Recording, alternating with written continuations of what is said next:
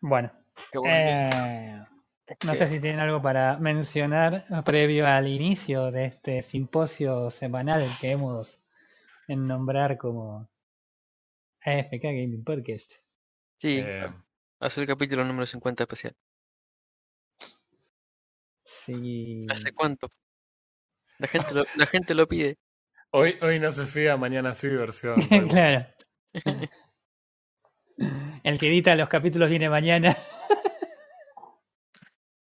Eh, nada, bueno, eso. ¿Qué hacen, gente? Que Es el episodio número 60. La semana pasada, la, el anterior capítulo no dijimos el número, era el 59.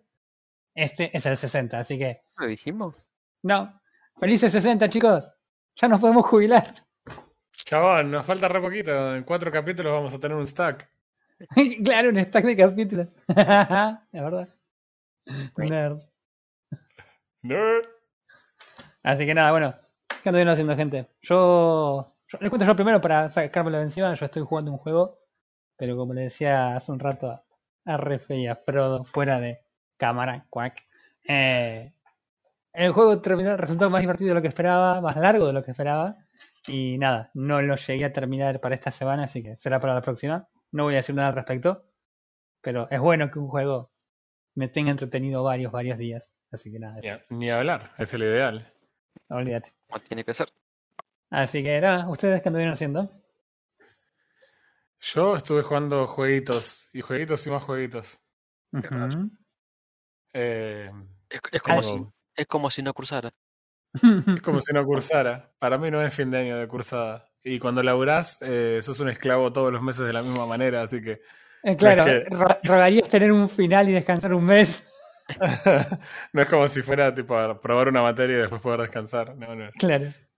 Eh, pero en el medio vengo, vengo sacándole el juego realmente al Game Pass y parte quería hablar de un juego que estoy jugando en Game Pass, pero también quería hablar de eh, el Game Pass en general porque Ajá. o sea, vengo de una experiencia bastante interesante con el Game Pass. Yo sé que la vez anterior eh, que nos- lo había comprado, eh, Sí. lo había comprado en general, eh, más bien lo había alquilado, no sé cómo se dice. Contratado. Ok, lo habíamos Arrendado. contratado para jugar puntualmente eh, algunos juegos. eh, y realmente nunca estuve, no sé cómo decirlo, no estaba dispuesto a jugar otras cosas eh, más que lo que habíamos obtenido del Game Pass para jugar, ¿se entiende? Y, Claro, teníamos, teníamos como una idea muy específica porque después el Game Pass ese nos duró un mes a todos y jugamos únicamente Minecraft Dungeons. Eh, Claro. Y no jugamos y nada era- más. y el Minecraft Dungeon resultó ser bastante un fracaso. eh, Sí. horrible, espantoso. En fin, eh, la verdad es que estuve probando las cosas que están en Game Pass y varias cosas. Esta semana voy a tirar ya lo que estuve jugando. Esta semana estuve jugando Humankind, en realidad más bien la semana pasada estuve jugando Humankind. Y, y así estuve probando muchos juegos, juegos que realmente son, no te digo incomprables, pero excepto que este juego sea exactamente tu tipo de juego favorito en el mundo, en Steam no creo que lo vayas a comprar. Eh, ¿Por qué no creo que lo vayas a comprar? Eh, Porque en Steam en este momento con el 20% de, de descuento, o sea, vale una luca este juego. Ok. Eh, la- perdón, la Standard Edition vale 4.222 pesos. Perdón. Estándar. Lo que vale una luca es la Digital Deluxe Upgrade. Eh, DLC, con nombre ejecutivo es. Sí, exactamente. Y si querés comprar la edición digital deluxe completa, sale 5 mil pesos con el descuento del 20% que Steam tiene por su rebaja de otoño. El juego vale en general 6.334 pesos. Esto les estoy dando los valores finales gracias a la gente de Steamcito que nos dice efectivamente cuánto nos va a llegar en la tarjeta. Eh, evidentemente estamos hablando de un juego que seguramente a todo el mundo le gusta, porque para que pagarte 6 lucas un juego, la verdad que tiene que ser Bueno, un gran juego, ¿no? eh, De hecho, de hecho, el, ahora, ahora nos metemos de lleno con el tema de Humankind, ¿no? Pero lo que quiero decir es, Game, eh, vos contratás 10 meses de Game Pass por lo que Sí. vale ese juego. Y si vos no vas a jugar 10 meses de este juego, claramente vas a jugar 10 meses de muchos juegos y lo hiciste todo por Mm. el precio de esto. Eh, la verdad que tiene muchos releases de día 1, principalmente desarrollados por Microsoft o Sí. por los estudios que Microsoft fue adquiriendo a lo largo de los últimos años, en que Sí. se dedican a- al crecimiento a través de la adquisición de, de estudios y realmente, eh, bueno, realmente lo están haciendo, me parece, de una muy buena manera. Al menos eh, en relación al precio, lo que ofrece el Game Pass es prácticamente único. Eh, porque realmente tiene juegos muy buenos, tiene muchos juegos AAA eh, y muchos juegos, muchísimos juegos AA, que creo que también se benefician del hecho de que quizás vos no lo jugarías simplemente porque no es un juego tan conocido o porque por ahí decís, "Mm, no sé, sobre todo nosotros en Argentina, que no es que podemos pamear plata, sí, vamos a arriesgarnos con indies todas las semanas porque, Claro, sí, toma, pa, dos lucas uno detrás de otro. Pa, pa. claro, en Y cambio de esta el día me forma... toca la puerta. De, de- claro, de, de esta forma vos tenés la chance de probar juegos que quizás son doble A. Algún doble A puede ser una gran sorpresa. Hemos jugado, ah, yo personalmente tuve unas experiencias importantes como cosas como Hollow Knight, que es un juego doble A, pero que definitivamente es un juego excelente. Bueno, puedo citar un ejemplo que casualmente también está en Game Pass, pero eh, la verdad que lo vienen haciendo muy bien, vienen agregando muchos juegos, juegos nuevos, juegos que por ahí tienen menos de un año y que salen en Game Pass, realmente uno le hace cuestionarse cómo es que esto funciona, ¿no? Porque al final del día eh, veníamos acostumbrados más a la política de Epic, de decir, dame la exclusividad de este juego durante un año y cobrarlo dentro de su plataforma. Microsoft te dice, ok, listo, vení a jugarlo gratis con la claro. suscripción a mi...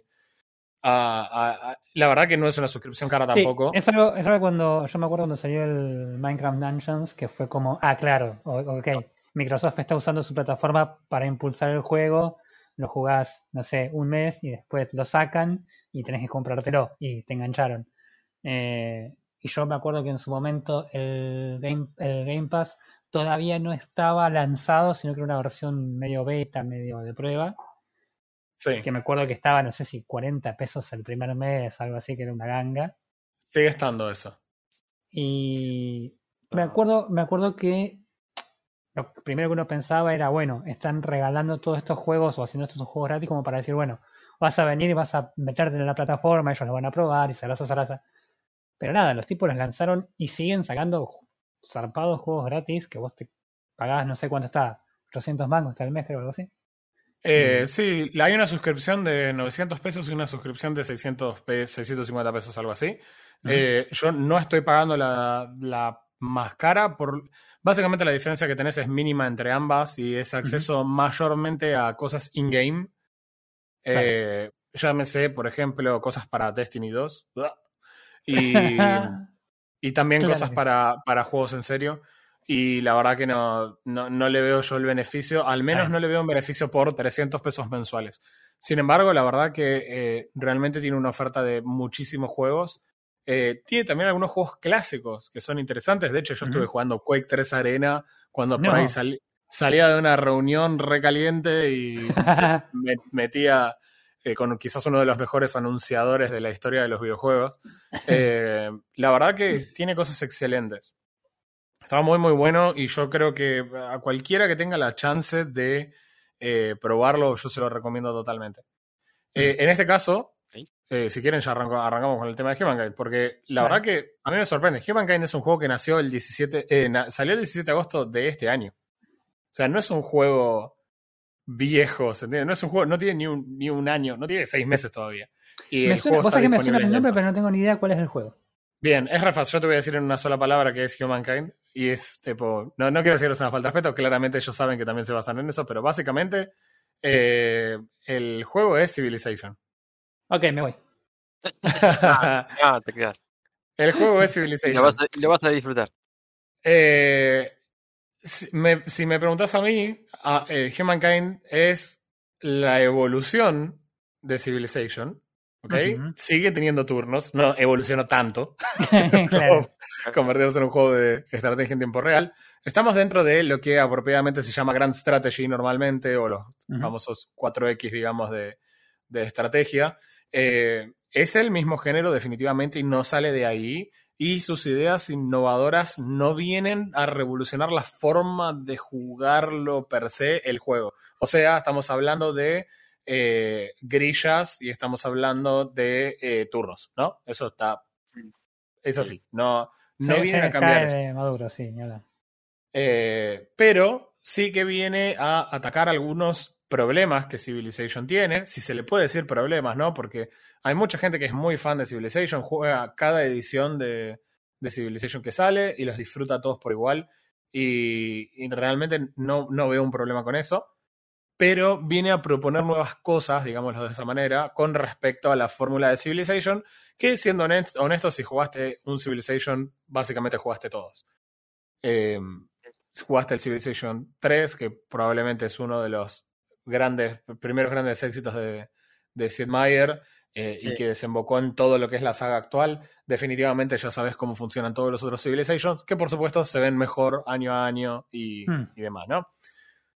¿Qué es lo principal que hace a Humankind un juego diferente a eh, Civilization? Bueno, la diferencia principal y fundamental de, de Humankind es que vos arrancás con tu tribu sin tener ninguna civilización y, o cultura, digamos. Sos unos tipitos en una tierra en donde no hay ninguna cultura ni ninguna civilización. Hay como, digamos, tribus, ¿no? El juego lo que trata de hacer es trata de hacer una travesía desde el, desde el comienzo de la era tribal, evolucionando a través del tiempo hasta sociedades más avanzadas. Em, ¿Hasta qué época llegamos? Llegamos hasta la era moderna y en la era moderna tenemos eh, pólvora y acceso a algunas unidades militares más, más modernas. Eso es básicamente ¿Qué la tan moderna? ¿Contemporánea o...? moderna. Le- literalmente la era moderna. O sea, un pre, preindustrial, digamos, una cosa así.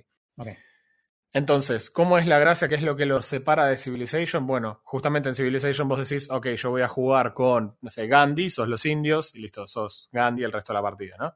Eh, eso Gandhi significa, agresivo. claro, eh, desarrollás el, el programa nuclear al principio. Eh, ¿Eso qué significa? No significa que vos no, eh, en Civilization vos no vayas a tener bonus por esa civilización, los vas a tener y vas a tener siempre los mismos, pero como Civilization no, no avanza a través de las eras, digamos, vas avanzando a través de la tecnología o del desarrollo de tu civilización, entonces ya ahí tenemos una diferencia que es bastante importante. Eh, no solo eso, sino que además, y que es creo que el approach correcto, esto medio que surge también de una charla que tuvimos con Frodo cuando estuvimos en, en Tandil hace unos días, eh, me parece que lo principal, la diferencia primordial es que vos, al no tener formada una cultura desde el comienzo de la partida, tenés la opción de definir vos de qué forma querés ganar la partida. Y, y- y hago una, una aclaración con, con esto que por ahí lo hace más entendible. Por ejemplo, cuando vos jugás eh, a la Age of Empires, vos elegís, por ejemplo, los godos, y cuando vos elegís los godos, vos sabés cuál es tu plan para ganar la partida, desde el comienzo. Tenés que llegar a Imperial como sea, y en Post Imperial sos la mejor civilización del juego y no te frena nadie si llegaste más o menos en condiciones a Imperial. Si no llegaste a Edad Imperial, vas a perder porque previo a ese momento sos una civilización mediocre tirando a mala en las- el resto de la- las instancias del juego.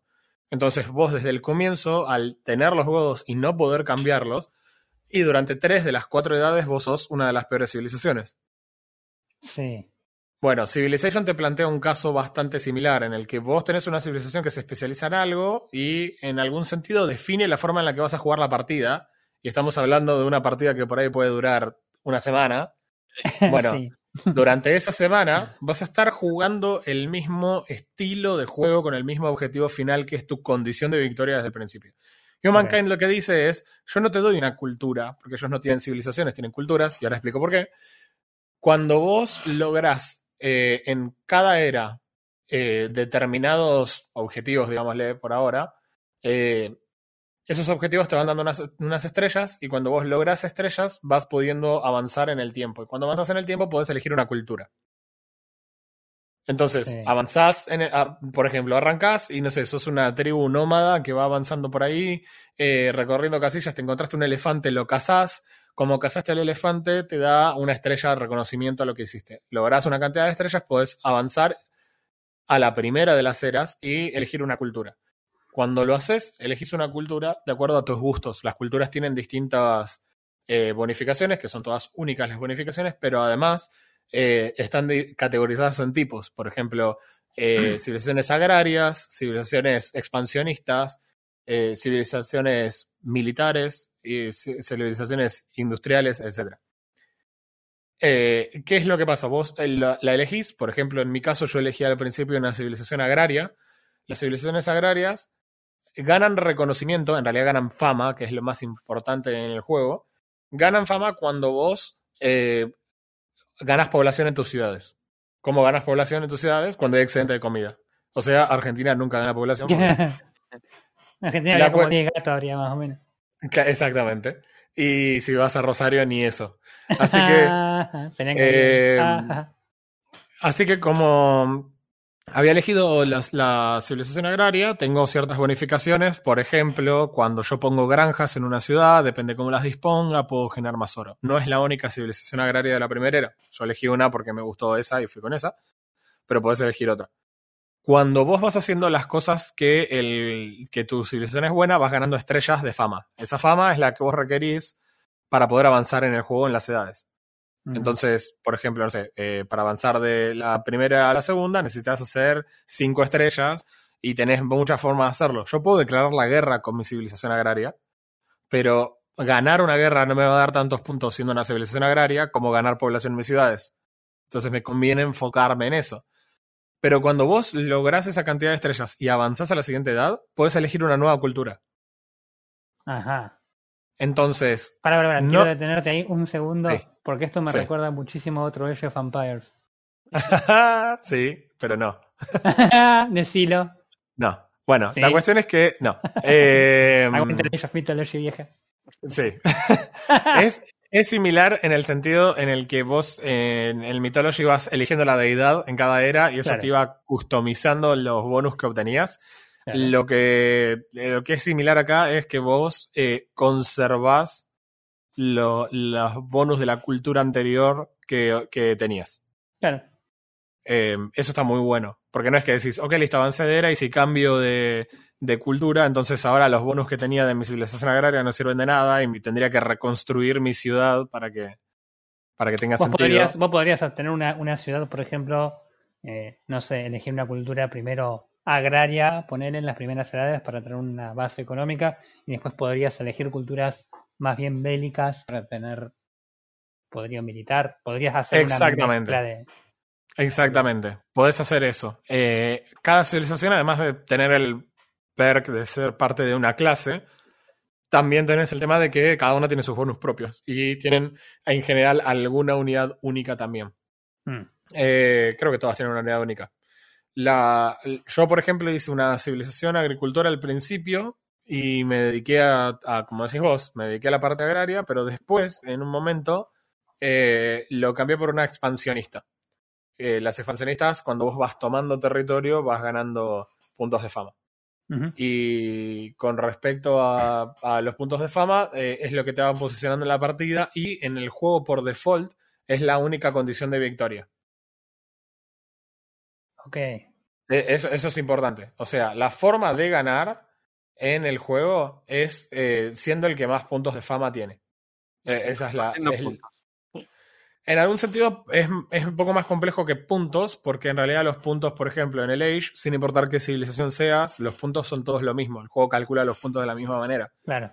Acá lo- los puntos son muy relativos, porque por ahí el otro tiene un montón de ejército y vos tenés cero, pero vos, de acuerdo a tu condición de victoria, tenés eh, muchos mayores puntos.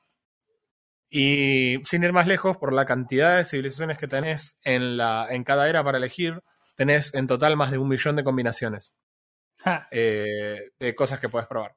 Por eso, una de las críticas más importantes que se le hizo al juego al principio era que eh, no estaban del todo balanceado el juego, porque obviamente el, el Age logró un gran trabajo de balance trabajando con menos de 20 civilizaciones durante muchos años. Sí. No es lo mismo con un millón de civilizaciones en un juego que salió en agosto de este año.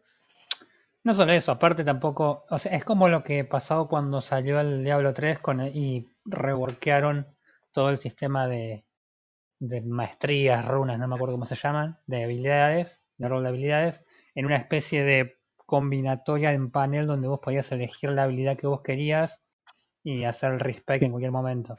Que me acuerdo que, claro, lo, lo que dijo la gente de Blizzard fue, sí, tenés 855.324 opciones distintas. De las cuales en realidad eh, menos del 5% eran viables dentro del juego. Me parece que tiene sentido. No, no, no vas a poder. que- no- Claro, no vas y- a poder hacer funcionar cualquier combinación. Yo acá tengo algo para decir. Primero que la gente de Amplitude, que es el desarrollador, este juego Mm. fue eh, vendido después por Sega, pero es desarrollado por Amplitude Studios. Ellos cuando los entrevistaron por este tema, ellos dijeron, entendemos que no está balanceado el juego y no es el punto. Eh, en realidad este juego tiene multiplayer, pero a mí me parece que hay muy poca gente que juegue, juegue esto multiplayer. Mayormente esta eh, esto es un juego que se juega en, eh, en single player, ¿no? Jugando con la IA. Los turnos, usualmente. Y sí, porque, o sea, de vuelta, el, el problema con estos juegos es que los turnos pueden ser muy variables. Entonces, por ejemplo, yo tengo eh, encolado muchos, muchas acciones en, lo- en cada ciudad y tengo una sola unidad que la mandé a explorar y que está corriendo un camino que le va a llevar 10 turnos. Los próximos 10 turnos yo solamente voy a poner a eh, terminar turno. No voy a hacer nada.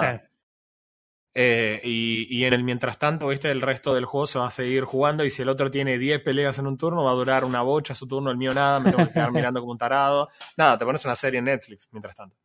claro. La, la verdad que hay- en cosas que a mí me parece que esto es superior a Civilization son las siguientes.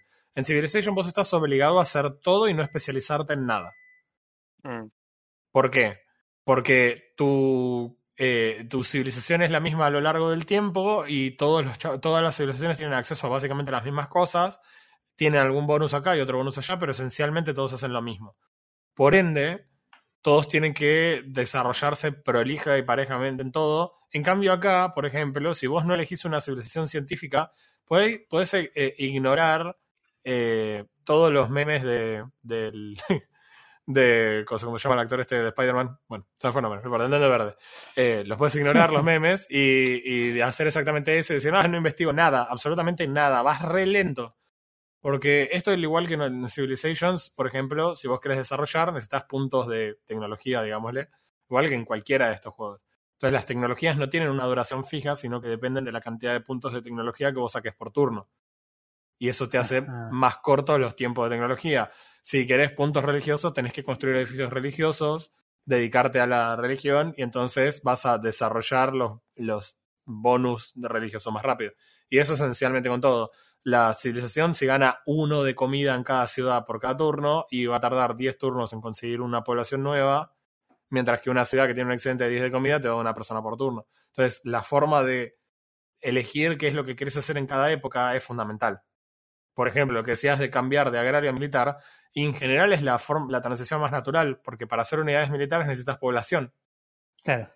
Entonces, si no tenés población, vas a crear una unidad militar y te dice, por ejemplo, 10 turnos tardan en sacarse. ¿Por qué 10 turnos? Y porque en 10 turnos vas a tener una población para poder ocupar en ese lugar.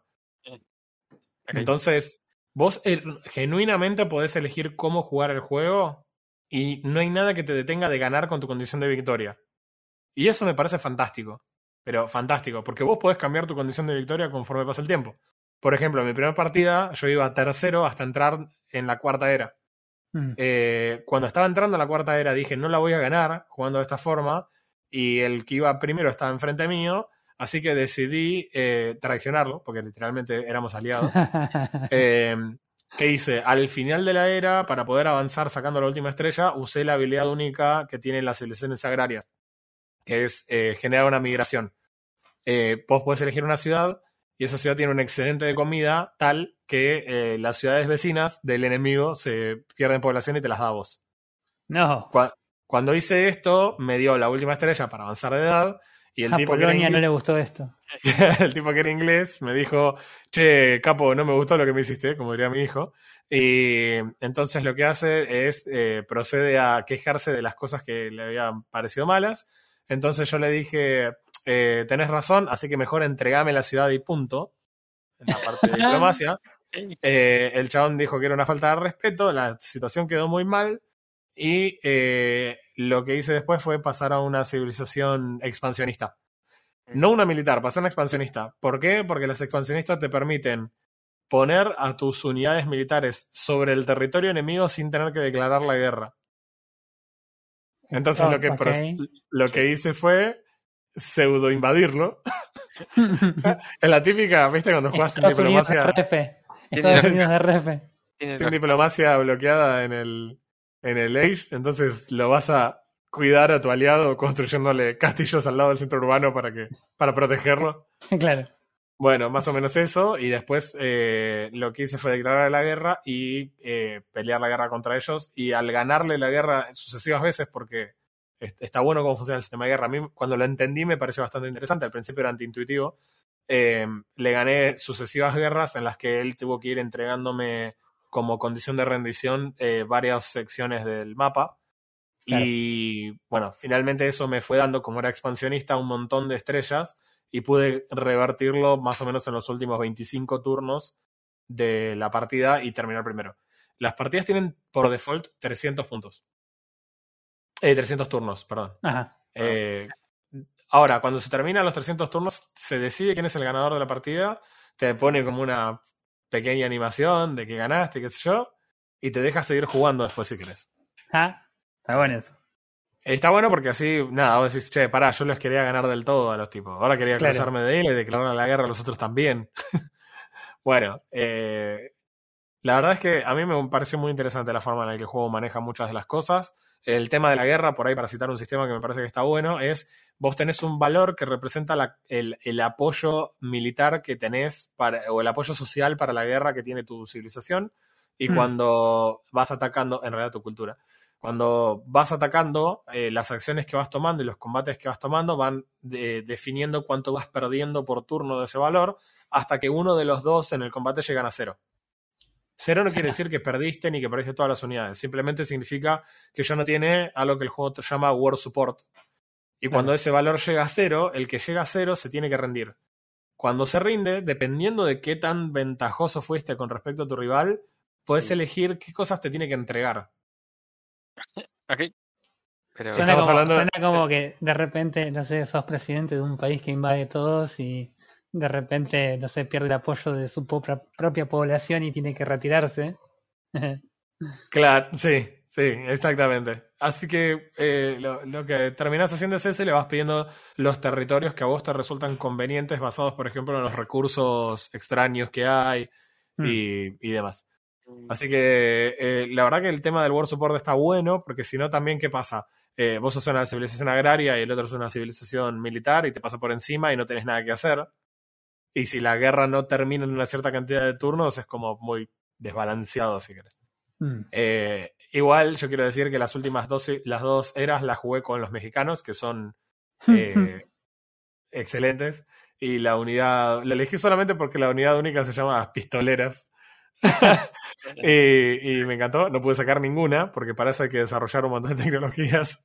y yo no podía sacar ninguna porque no tenía nada de, de inversión en tecnología.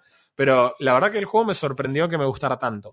Porque, de vuelta, yo no soy un fan de este, de este tipo de juegos. ¿Cómo era, cómo era el, el título que tenías? Eh, ay, no me puedo acordar. Ah, Recién habrá que llamado- Era como el señor de El los- Mythical Ruler of Mexicans. Eso, The Mythical Ruler of the Mexicans. Eh, fue genial. Aparte, además con los mexicanos conquisté a, a los ingleses, chaval. No cualquiera. en tu cara, chingue baboso. Así que eh, también hay que decir otra cosa que es muy, muy importante, que una de las razones por las cuales pude ganar en las últimas rondas es porque si vos cuando tenés que elegir una cultura decidís conservar la misma cultura que tenés, te, Mm. multipli- te, te da un bonus de 10% de, de fama por toda la que ya tenías más lo que obtenés hacia adelante. Entonces vos podés decir, ok, eventualmente digo, che, no voy a cambiar de civilización porque me conviene seguir con la misma y obtener el extra de fama que al final del día es lo más importante. Eh, La fama también influye en la diplomacia, por ejemplo. Entonces, eh, si vos sos una persona con fama, vas a poder negociar de mejor manera con tus, con tus adversarios, con tus aliados y vas a poder obtener mejores beneficios. Me resulta igual súper extraño la idea esta de, de ganar la partida sin conquistar al resto como en el Age. Claro, bueno, es que en el Age tampoco conquista es la única forma de jugarlo. De hecho, en la No, no, no, estándar no, sí, sí, sí, sí. tenés las otras victorias. Y esto es medio lo mismo. La diferencia que tiene para mí acá es- sería, si vos haces una paradoja con el Age, sería la siguiente. Imagínate que vos tenés una partida con victoria estándar, en la que el otro tiene, el otro juega, no sé, aztecas y va a jugar a monasterio y va a jugar a tener todas las reliquias, pero vos sos eh, una civilización militar y vos vas a jugar a conquista. Y el otro es una civilización económica y va a jugar a, no sé, a La eh, maravilla. llegar a una- claro, a llegar a la maravilla, por ejemplo. Entonces, Sí. es como el que mejor hace la- lo que su civilización tiene pensado hacer, gana primero. Claro. En vez de vos decir, ok, listo, che, mira, la verdad tiene una ventaja el que tiene las maravillas, porque la- el que tiene las reliquias, porque las puede capturar en castillos. En cambio, yo tengo que esperar hasta Imperial para poder construir una maravilla. Bueno, imagínate si vos lograras un balance en esas cosas y digas, mira, jugá tu Civ como te guste y, y tratá de ganar con eso. Claro. Realmente me parece que está bueno. El Humankind tiene eh, un Metacritic de 78, que no es poco para nada. Eh, y el user score es 6.9, o sea que el juego gira alrededor de un 7. Está y bien. yo creo que estoy de acuerdo con ese 7. El juego no es increíblemente innovador, por más que tiene ideas nuevas sobre una plataforma existente, que esa plataforma existente abarca el 90% de lo que es el juego, ¿no? Claro. Entonces tampoco lo podemos considerar súper innovador. Eh, Eh, sin, em- sin embargo, sí. lo que hace lo hace muy bien. Y por otro lado, tengo una ventaja, que es que yo no jugué este juego en release. Y eso es muy importante porque eh, la gente que más eh, criticó este juego y lo que hace que el puntaje no sea más alto es gente que jugó el juego durante la época de release, en la que evidentemente había muchos problemas con la inteligencia artificial, había Hmm. problemas con cosas que en realidad un Sid Meier ya tiene resuelto de antemano.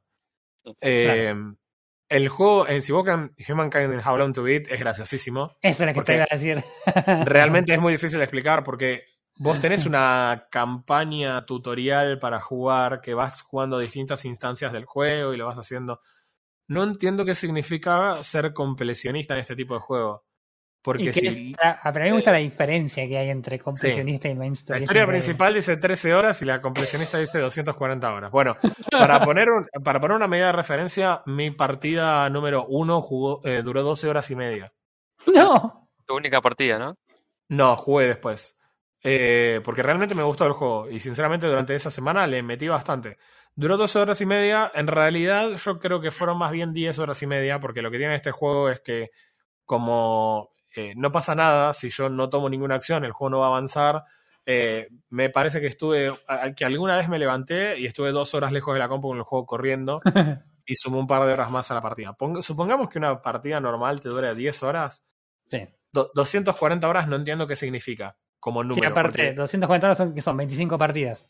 son 24 ponele. partidas y si son 24 partidas y hay un millón de combinaciones, tampoco es que jugaste todas las combinaciones. Y nadie Claro. va a jugar a este juego un millón de horas, porque si, al- si querés algo, tu salud y tu vida, un millón de horas en este juego, no- ni, ni en ningún juego creo. tiene sentido.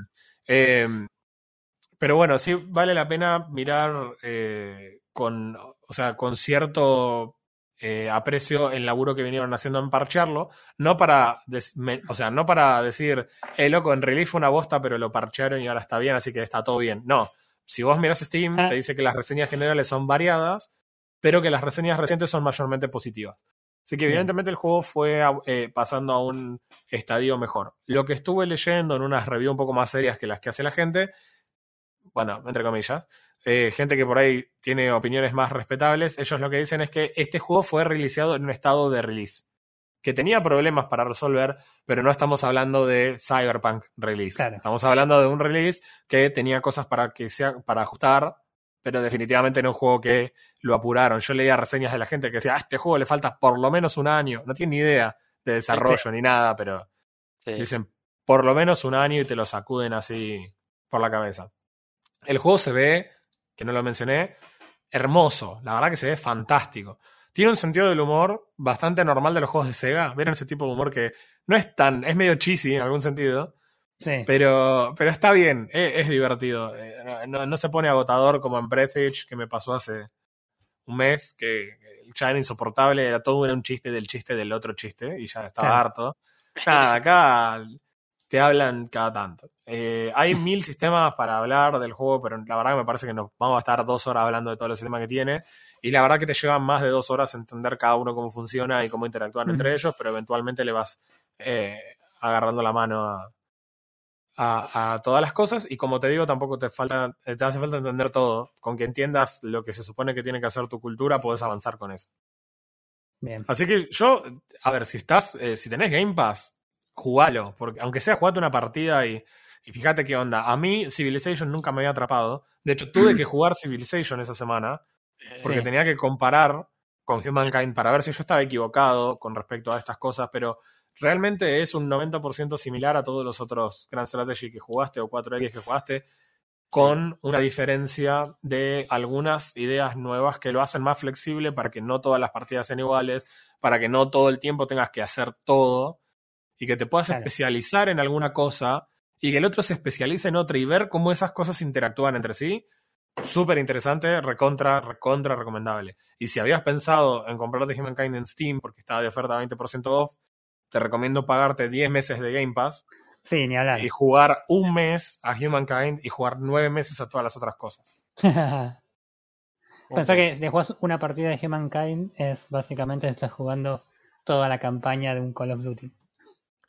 Sí, pero sí, sí. Pero no. No, sí, te iba a decir que no, pero la verdad, ¿para qué te digo que no? Sí, sí. claro, totalmente. Muy piola. Entonces, ¿cuán- ¿cuántos refes les das a, a Para mí? Esto es un 7 de 10 porque es un 7 muy buen juego, muy, muy buen juego. Quizás si yo fuera un fan de este, de este género, sería más alto.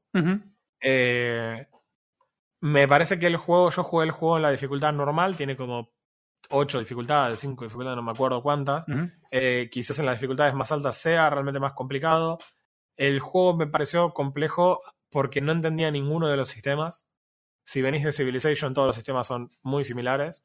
Claro. Eh, entonces quizás también esa curva de aprendizaje te la baje y juegues un poquito una dificultad más alta. Pero me parece que también un poco de dificultad en el juego normal debería tener. Mm. Así vos, que- vos, Frodo, nunca lo jugaste a este juego, ¿no? Humankind no. Mm. Te pregunto porque sé que jugabas Civilization por eso. Mm, Bien. No, no, no, el Humankind no. Me da curiosidad saber el sistema por lo, por lo que hablé con, con Dante. Pero no me da tanta curiosidad tampoco, porque siento que por lo que me contó que facilita las cosas y no, no, no, no tiene ese nivel de dificultad de Civilization. Claro, yo por eso jugué Civilization para poder contrastarlo y genuinamente no entiendo por qué esto sería más fácil que Civilization. La verdad que no, lo- no lo entiendo. Porque lo que otros consideran dificultad, o por ahí los que discuten en foros usualmente respecto de esto, lo que dicen es, Mm. ah, pero en Civilization yo tengo que hacer todo porque si no me gana el otro. Fantástico, pero especializarte en una cosa no es más fácil. Porque vos podés elegir una especialización y el otro elige otra que te pasa por arriba. Y en el medio Sí, no tenés mucho que hacer. Entonces yo genuinamente creo que no es para nada más sencillo el juego. No, no, no me parece que lo haga más sencillo. Me parece que Civilization es un juego que está más refinado y sí es entendible, tiene seis Sí. entregas en lo, un... lo digo en- más sencillo porque te separa las etapas, ¿entendés? Te deja, te permite separarte en etapas las cosas que vos querés hacer. Por- ¿Y, por, Civil- ¿Y por qué en Civilization no? Porque en Civilization vos te construís investigación, ¿sí? No vas a poder atacar. En, en vez, qué sé yo, digo, bueno, reduzco la investigación y investigo un poco militar. Y no vas a estar al tope de la investigación, pero te vas a poder defender. O vas a Eh, poder Acabas de, acabas de decir lo mismo que haces con las culturas en, en Humankind. No, pero la cultura, vos, vos tenés un- una cultura por una etapa. Y después por otra etapa. Y después por otra etapa. ¿Entendés? Sí. ¿Y? Pero si yo no desarrollo militar, por más que yo me elija a los romanos cuando paso a su era, no tengo nada militar. Arranco de cero por si yo vengo de una agraria, por ejemplo. O sea, no es que ahora que pasé a militar, entonces ahora tengo bonus, tengo bonus militares sobre cero militares. Y tenés que investigar. el, el meme de Bart, tengo, tres, tengo dos millones de acciones. ¿Cuántos dos millones por cero? no me digas que cero. Para mí es exactamente lo mismo. A mí me parece que, y no, no te lo estoy diciendo por vos, pero cuando yo leía cosas que critican los fans de Civilization, de Humankind, es simplemente porque son fanboys de Civilization y cuando le cambiaste un poquito la forma del juego ya no les gusta porque vienen hace 30 años jugando un juego que es de la misma forma. Entonces es como, ¿cómo que ahora puedo cambiar de gameplay? Sí, o sea, lo que te está diciendo acá es como si vos pudieras eh, elegir qué campeón del LOL vas a jugar en tres etapas de la partida, por ejemplo. Entonces, claro, no te elegirás un champion de late al principio. Pero eh, es, es un approach diferente. Todos los, los rivales también cambian de, de cultura a lo largo de la partida. A mí me parece que es un take más interesante. Lo que pasa que cuando venís acostumbrado a que tenés que hacer todas las áreas en paralelo para no quedarte atrás, bueno, listo, lo ves de esa manera. Pero de esta forma vos puedes elegir qué querés jugar. En el otro estás obligado a jugar todo y nunca estás eligiendo cómo lo querés jugar. Acá te permite decidir el gameplay, digamos. Eh, y eso me parece Bien. bastante copado. Yo, yo estoy acá en el medio porque yo la verdad que no juego, no tengo ni ganas ni pienso jugar ninguno de los dos porque me parecen sumamente aburridos. Pero, ¿Y por qué vos decís que es más difícil entonces Civilization todo? ¿Cuál sería el punto que hace que sea más difícil el, el- el hecho de no poder cambiar las culturas o no poder cambiar la civilización durante el juego? Que estás ceñido a un determinado plan, eso es lo que lo hace más difícil. Eh, en parte sí. Este, cada, cada civilización tiene más allá su unidad especial y su bonus especial en cada uno, ¿sí? Mm, Por ejemplo, eh, por ejemplo, te que tenés más dos de comida eh, en las granjas, en, la- en las granjas. En las cercanías de la ciudad juntan más Sí. dos comidas. Y otra civilización no junta eso, por ejemplo. sí. Lo vas a tener siempre. Y- Y si bien, como dice Dante, todas las investigaciones son para todos, te da libertad de, cen- de centrarte en lo que vos quieras. Si yo me centro en la investigación, voy a ser débil en la, en la armada. Sí. Pero, pero ¿qué pasa? Cuando te centras mucho en la investigación, eh, llega un punto que tomas mucha ventaja. Entonces es, es como que te arriesgas a tirar, como que tiras los dados a un futuro.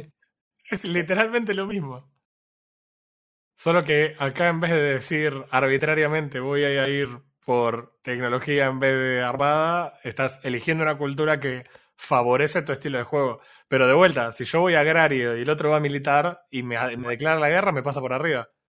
Agrario, Intercambias militar en medio de agrario, ¿podés? Sí, eventualmente sí, pero cuando yo intercambio militar por agrario, te- primero que tengo que pasar de era, y si te están atacando no vas a sumar estrellas. Entonces, Bueno, Bueno, es bueno, complicado. Pero, ponele que yo cambie a agrario, eh, que yo cambie a militar, ¿no? Digo, es complicado, ¿sí? Porque vos tenés solamente el bonus de agrario. En cambio, en Civilization vos tenés bonus según por civilización en general de todo. Entonces, claro. obviamente, si una civilización militar va a tener unidades que no es que el bonus militar es gigante, es un extra bonus militar que si vos sabés medirlo conjunto a las demás cosas y te tirás al lado militar, obviamente va a tener la ventaja. Bueno, por eso, acá, acá lo que. Vos, en- entonces en Civilization me decís que si vos no sos una. no estás jugando militar, igual podés tener militar y defenderte de una civilización que fue más militar. Porque vos vas a jugar a tecnología y vas a tener un beneficio por ir por tecnología. Sí. Bueno, es exactamente lo mismo que acá. De vuelta, la única diferencia que hay, que me parece que es si vos venís muy pegado a la fórmula Sid Meier Civilization de los 90 hasta acá, no la podés ver, pero en sí lo que estás diciendo es literalmente lo que pasa en Human. Yo me arriesgo eligiendo una civilización agraria porque yo quiero ganar población porque a futuro quiero hacer otra cosa. Si a mí me rushea una civilización militar, me pasa por arriba. Si a mí me están atacando y yo tengo que encontrar de alguna forma cómo sumar estrellas sin perder población porque soy agrario, sumar estrellas para poder de- eventualmente en una nueva era tener una CIP militar y cuando la elijo no tengo nada militar todavía. Tengo bonificaciones a ¿Sabes mis qué? unidades militares cuando las tenga.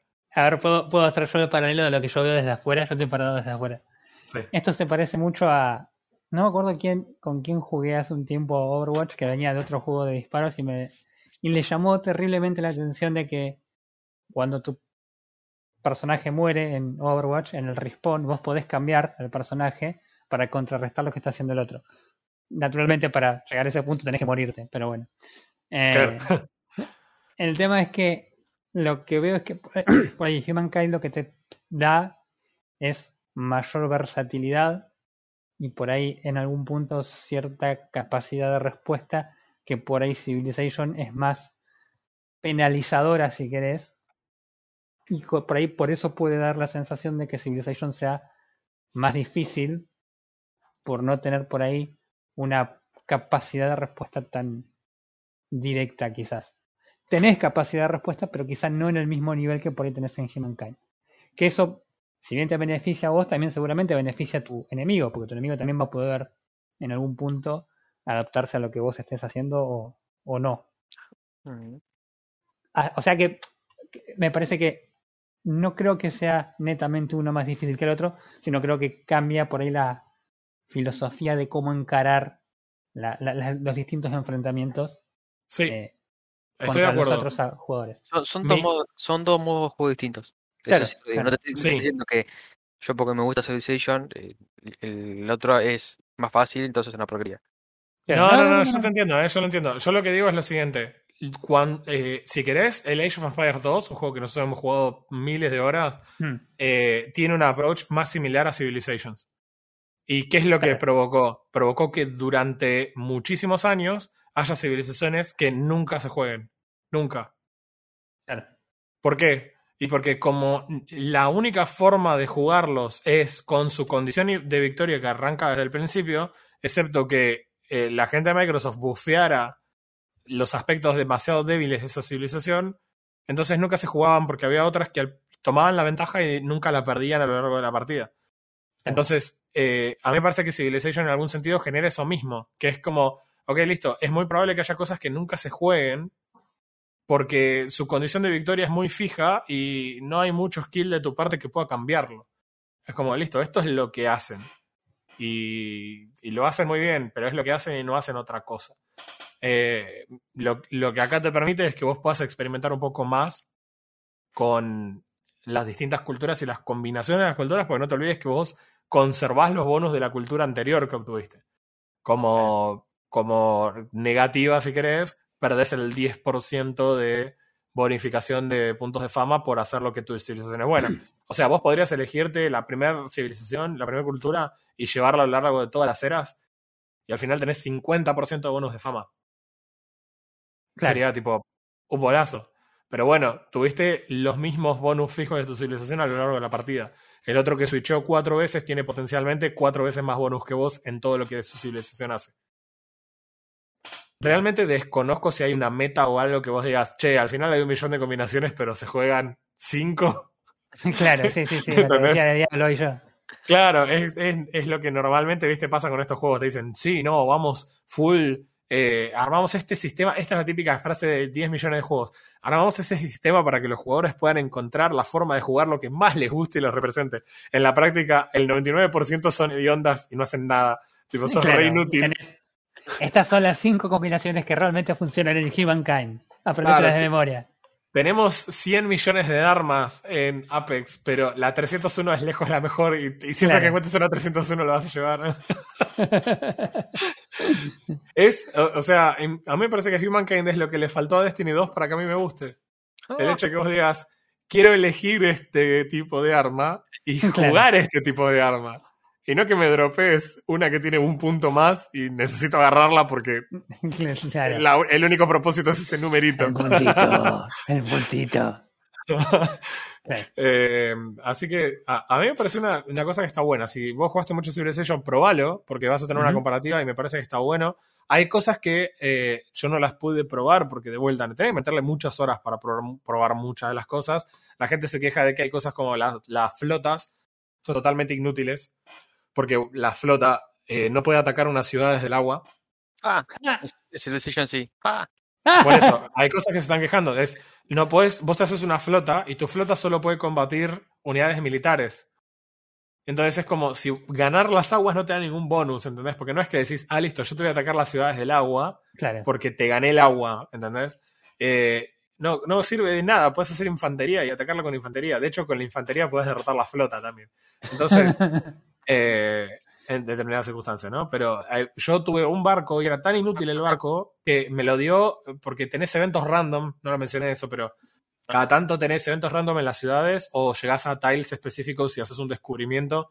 En un lugar me obsequiaron unos barcos y esos barcos de mercenarios, qué sé yo, los puse en modo autoexplorar. Y estuvieron básicamente 200 turnos dando vuelta por el mapa y encontrando estos lugares de observación que por ahí te daban puntito de ciencia, eh, un poquito de comida, una... Son todas pavadas que no te cambian la partida. Pero así de inútil era tener flota, por ejemplo. Eh, hay muchos sistemas que el juego, si vos sos un jugador de este género, seguramente le vas a encontrar críticas. Eh, a mí, que no soy un fan de este juego, este juego me gustó más que un Civilization, eh, y jugué desde el 3 para acá, lo- al menos los probé todos. Nunca me terminaba de enganchar, y esto no sé si es por el poquito de humor que le agrega, si es la flexibilidad para armar mi, mi gameplay como quiero, no sé bien Mm. qué es, pero sí definitivamente me, me gustó más, y yo realmente lo recomiendo, sobre todo si ya tenés gameplay. Claro. Muy bien.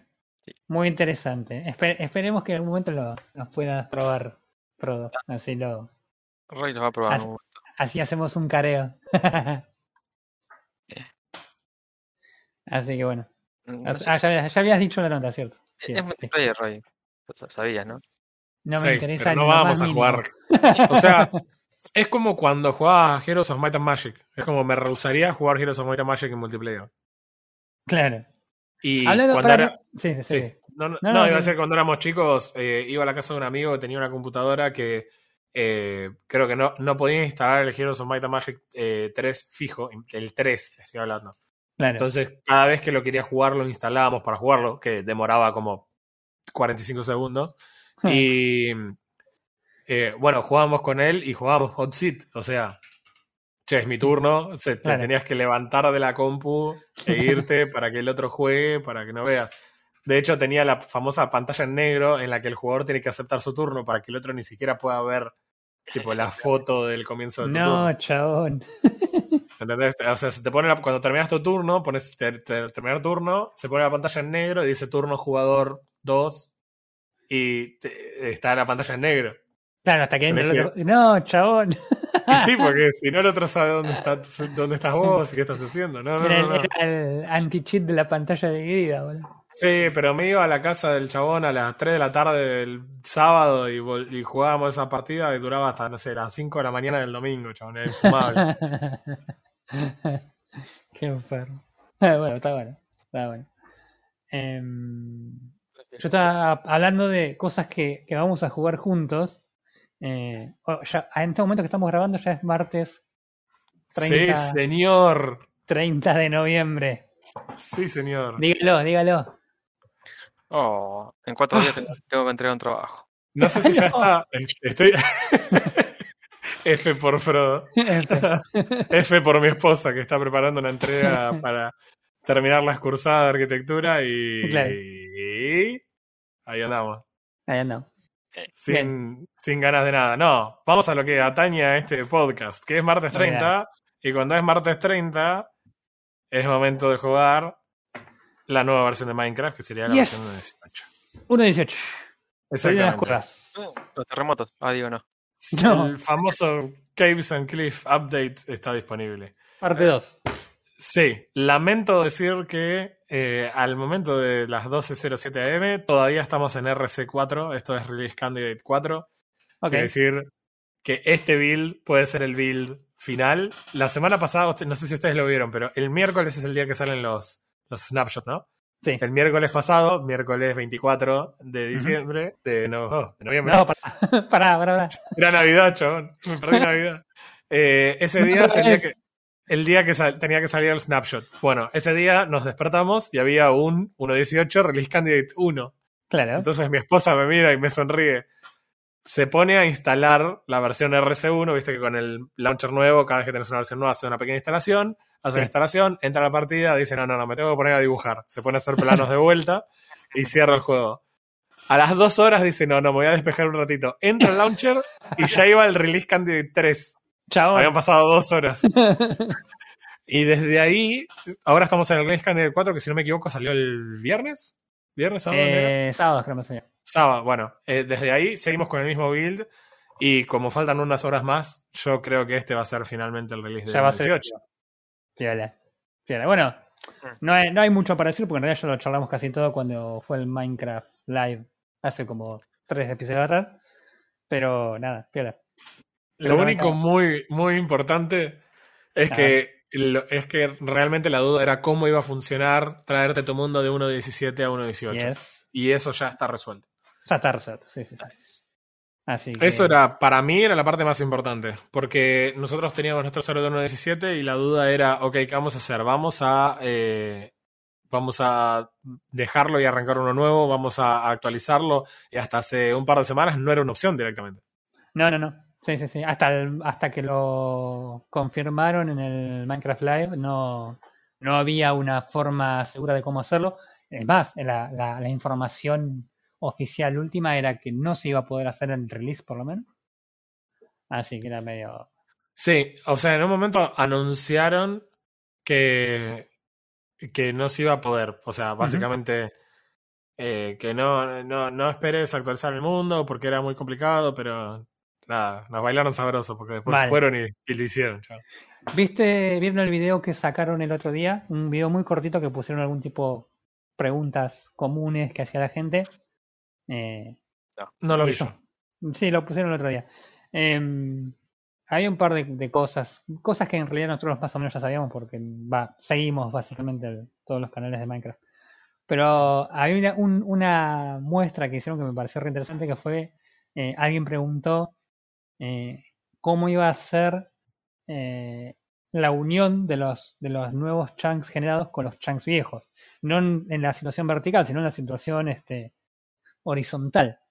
Eh, entonces los chabones mostraron que estuvieron trabajando en lo que se llama bending, que es básicamente el- una especie de alisado, si querés, o de fusionado, en el que muestran cómo los chunks que son más bien planos, los que son actuales de la 1.17, eh, se fusionan eh, suavemente con los chunks nuevos, que son mucho más verticales y tienen mucha más variación en cuanto al, al- a la forma que tienen la- los biomas y los terrenos. Así que nada, eso, eso va a estar muy bueno de andar volando por lugares nuevos. Este, pero sí, nada, eso. eso. Seguramente la semana, la próxima también estaremos charlando un poco eso porque seguramente vamos a, a meterle en estos 15 días. Definitivamente. Olvídate. Así que nada, eso. ¿Vos, Frodo, jugaste algo esta semana? Además de Binding, Isaac, Isaac. Isaac, si- sigo desbloqueando cosas. Es increíble. Sí. Bueno, el otro día mandaste unas fotos, no entendía nada que estabas mandando. Sí, eh, así de divertido es. Sí, me imagino. Este. Yo jugué un juego cortito que regaló Epic, obviamente. Ja, a ver. eh, se llama Never Alone. Ok. Eh, Me va- suena. ¿Cómo que te suena? Sí. Lo, lo regalaron hace poquito, en estos últimos días. Creo que sí. ¿En cuántas rotaciones? No, la última me parece. No, la anterior. Este- en esta hora está el, un juego de, de casa. Ah, sí, lo vi al Deer Hunter, que lo reclamé y nunca en la vida lo voy a jugar. La dije confiable. claro. El Never Alone es un juego plataforma de puzzle, ¿sí? Que trata de una historia eh, del- de los nativos de Alaska. No sé cómo. Los Esquimales. Eh, no, no sé si los esquimales. Porque hay, hay muchos. eh, Alasquianos. Claro, los esquimales en realidad son una tribu. claro. eh. Eh, Steam está, creo, no me acuerdo. Pero por esa zona, sí, Ujú. Es un, es un, es un juego más, eh, más de una historia, más que mm, te cuenta una historia más que sea un juego. Ajá, ok. Eh, cada, tan, cada, cada nivel que pasa, ca- algún que otro secreto que encontrás, eh, tiene un videíto contando las historias, el, el, el ambiente, las cosas que hacen, se hacen allá, quién es el jefe, quién es el jefe, qué hacen usualmente las, las tribus. La- las costumbres de las tribus que. Ah, mira qué pedo. Entonces es más, es más un poco didáctico. El juego es simple, eh, vos sos una, una niña que decide salvar al pueblo de un, de un invierno eterno. Ah, Y suena junto- como Alaska. y junto a un, a un zorro blanco vas, vas, vas resolviendo puzzles y vas avanzando en la historia. Ah, mira, qué pela. Podés jugar de a dos en Hot Seat ¡Ja! y esta ya estaría bueno, pero es un juego que se juega una sola vez. Dos, a dos como si te gusta el paisaje. Ajá. Tiene una música relajante. Tiene la, las. Eh, ¿Cómo es el, las cinemáticas esas que decías recién al final? ¿Son tipo con voces habladas o es.? No, vo- videos tipo History Channel. History Channel. Ahí está. Ah, con o sin aliens? No, sin Aliens. Ah. Sí, no. Entonces no es History Channel. En Sí, Alaska no hay aliens. Esa es la que no- no, di- no dicen eso en History Channel. Sin el precio de la historia tampoco. claro. No. Eh, ajá, bueno, entonces.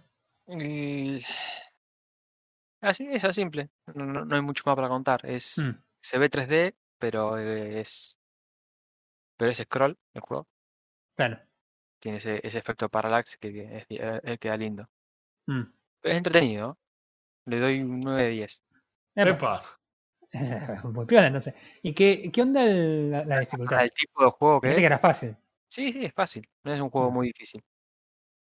Es, te vuelvo, a- te, te vuelvo a repetir. Es un juego más para contar una historia. Es una historia que se cuenta, que se cuenta en Alaska a los chicos. Ah, es, es un cuento de folclore de Alaska. Eso está claro. Ah, está bien. Cada juego. Entonces es más para, Claro, para mostrar el lugar y eso. está bien. Por eso le doy un, nue- un 9 de 10. Porque para el estilo de juego que es, está casi perfecto. Mirá qué bueno. Si Me no hace lo viste- acordar al. ¿Cómo ¿A era ese que había jugado yo? El, de, el del, zorro, la zorra que buscaba sus cachorritos. Tree of Life. ese. También, sí. Muy piola. Hubiese sido un 10 de 10 si no Pero- lo hubiese soft bloqueado. ¿Cómo? Lo soft bloqueé. ¿Cómo? Ajá. ¿Cómo? Que lo soft bloqueé. ¿Cómo? Em, me A ver, como dice. Como tenés dos PJs y vos vas controlando uno o el otro, en uno de los saltos que estaba muy alejado, como que quedé muy en el borde y cuando quise cambiar rápido, como que traspasó la pared y terminó no sé dónde. Entonces no podía volver a acercarme y, y no te puedes alejar mucho, obviamente, porque no se divide la pantalla. Claro. Así que me quedé ahí, haciendo nada. Me rompiste para variar. Qué raro yo, rompiendo Mm. cosas. Mirá qué piola. Mirá qué interesante. ¿Cómo, cómo se llama el juego? Neverland. Es verdad. Se, se ve linda la portada. No sé cómo si los gráficos serán parecidos a la portada. Sí. En How Long to Beat dura larguísimas tres horas. Eh, chabón. Completionista, 4.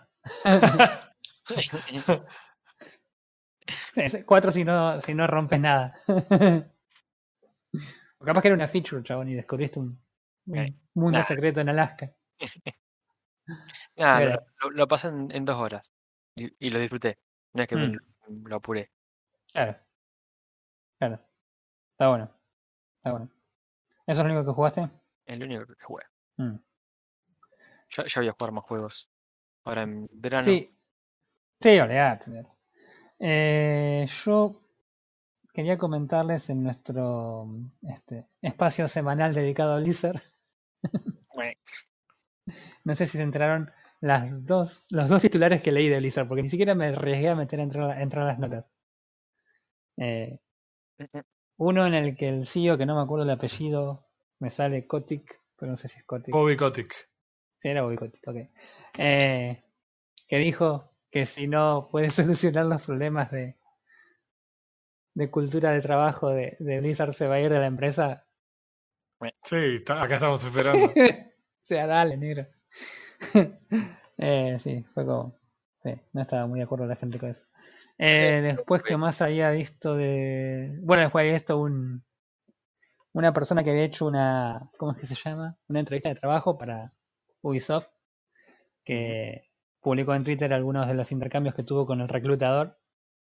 Eh, y la persona contaba. eh, no, no, no me acuerdo si era que se había ido de Ubisoft y por qué se había ido. Entonces el reclutador le preguntaba por qué se había ido. Entonces le explicaba ¿no? los problemas de generales que había tenido con el desarrollo de, de- de trabajando en la empresa. sí. Y la respuesta del reclutador fue como, ah, bueno, pero por lo menos no estamos peor que Blizzard. Ah, sí, también. E- Esa nota sí la leí, entré y la leí. Nada, al pedo, pero bueno. Yo sé otra, no- yo sé otra nota que leíste solo para enojarte. Ay, recuerdo haberte dicho eso. Y, y no me acuerdo por qué. Pero sé que Entraste a enojarte porque cuando me salía- me voy a enojar de nuevo porque me acuerdo que te corté un cacho de la entrevista y te lo pegué porque era como, Sí, sí, sí, sí, no, sí, sí. no. Yo te voy a que- decir re fácil. Eh, hace unos días leí un meme de un chabón que decía que en el auto tenía dos copias de Battlefield 2042 en el auto y alguien, y alguien le rompió el vidrio y le dejó dos copias más. sí, ahora me acordé. Bueno, sali- salió el review de PC Gamer de, No, no. de Oh, Battlefield Era- era un 2042. desastre. No, era un desastre la review esa. O sea, el chabón en la nota literalmente no decía nada bueno del juego. Nada. Pero le pusieron bueno del 8. juego. Pero le puso un 8. Para yo quiero buscar lo que yo te había, lo que había pasado, porque el- la, la frase esa que el chabón tiró era como, eh, no, no está ayudando lo que estás diciendo. ¿Dónde estás? ¿Dónde estás? No la encuentro. ¡Ah! ¿Y los usuarios qué score Eh, yo creo que le puso 3 Sí. o 4 le puso, y pues dijo que las mejores, las únicas partes del juego que son buenas son las partes que en realidad viajas en el tiempo y jugas el Battlefield que estaba bueno. claro. Creo que era algo, algo que decía como que el quilombo y el desorden, de- que, que los juegos así son buenos cuando hay mucho desorden y, y caos y no se entiende nada, y que si hay un mundo en donde el Battlefield es un simulador de guerra y es muy ordenado, él no quiere vivir en ese mundo. Claro, lo que decía era, si está mal hacer un, juego de PC más grande y más técnicamente complicado sin diseñar para todas las posibles... No, es un desastre. Para todas las posibles consecuencias no quiero estar... No tiene sentido. O sea, no tiene sentido. Evidentemente esa nota está totalmente pagada. Porque no hay forma. O sea, no hay forma. Eh, Literalmente, todas las cosas que el chabón decía en la nota eran cosas malas. No había nada bueno acerca del juego, de lo que el chabón estaba diciendo. Y nada.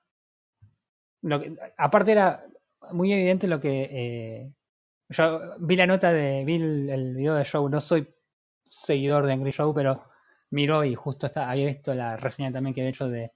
Ay, Cowboy Dios. En fin. Eh, eh, y digo, bueno, ya que está, miro la de Battlefield, total, a esta altura, ya está. Y la miré y, y sí, era, era muy divertida. Y todas las cosas de las que Joe se quejaba, que casualmente él también publicaba eh, pedazos de otra gente quejándose de lo mismo en, en streams o, o- o reseñas que otros habían hecho. Y era todas las cosas que este tipo era como, ¿sabes qué?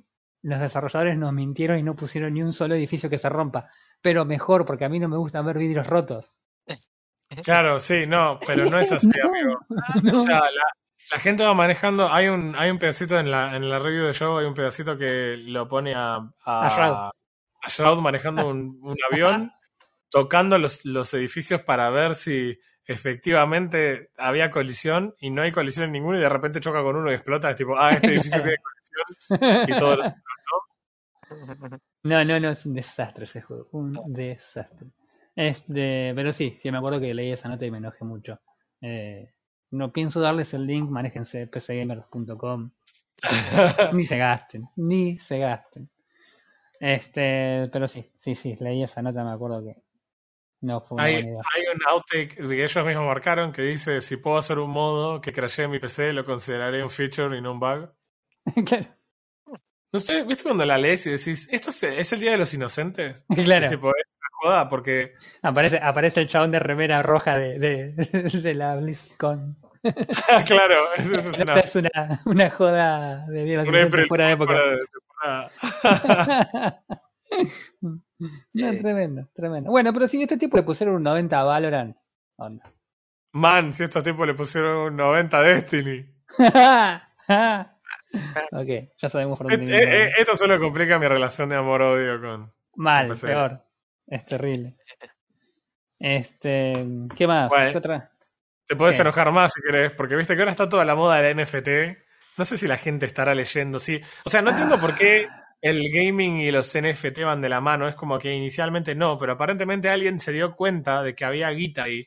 Entonces, eh, aparentemente una empresa se puso a crear algo que sería como una especie de sucesor, una mezcla entre Roblox y eh, Animal Crossing, que vos tenés tu isla Sí. sandbox. y- Pero lo que vos vas a tener dentro de esa isla va a ser un NFT. Entonces, lo vas a tener que pagar y va a ser único y va a tener una huella que no vas a poder seguir. eh, que no vas a poder conseguir porque le pertenecen a esa persona y se pueden identificar como únicos, ¿no? Estos chabones dicen que están creando su propio metaverse en esta en este sandbox isla que vas a ir comprando en. NFT y se vendió un yate de lujo para este juego.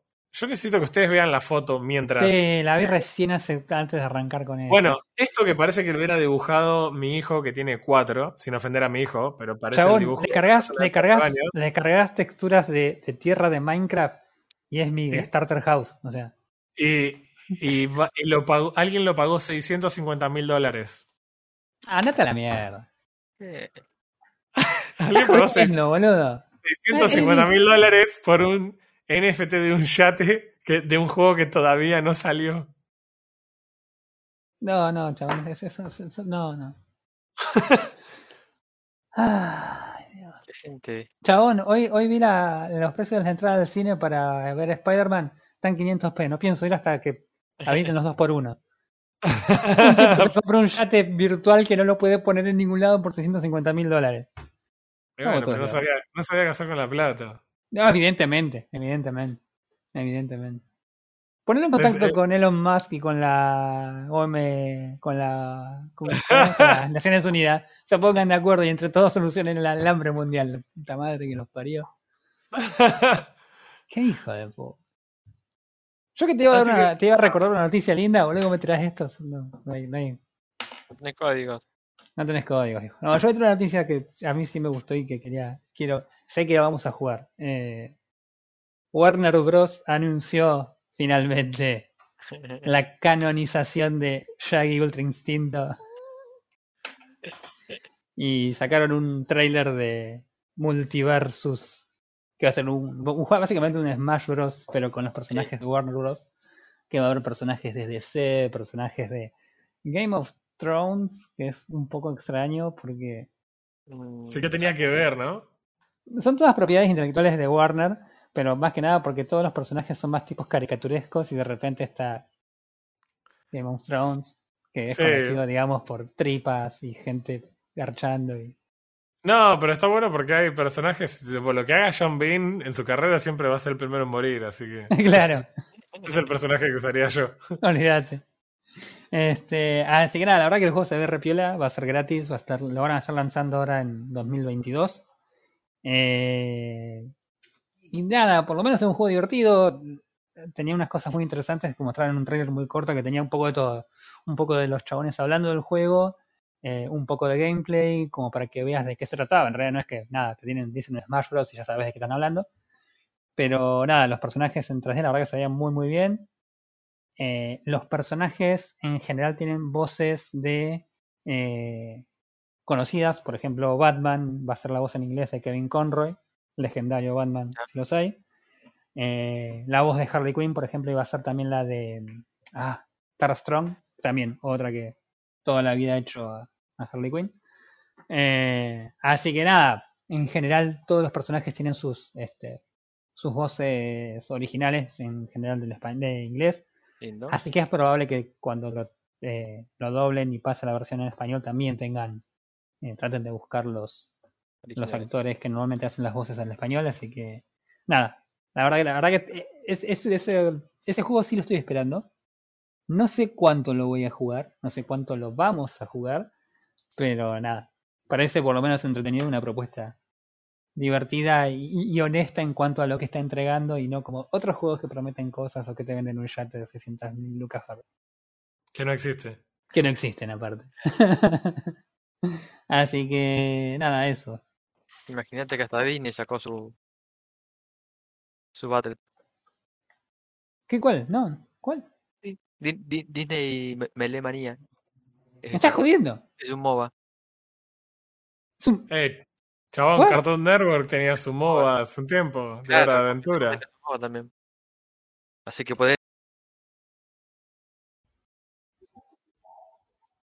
¡Eh! Volvió Craig. En forma de fichas. En forma de fichas. Bueno, nada, la gente se nos fue Craig. Eh, creo que grabó todo hasta que me sorprendí que se fue. Así que nada, cortamos acá entonces y nada, un saludo, nos vemos en la próxima. Nos vemos la semana que viene. En realidad en 15 días. En 15. Carquis. Nos vemos. Adiós, Craig.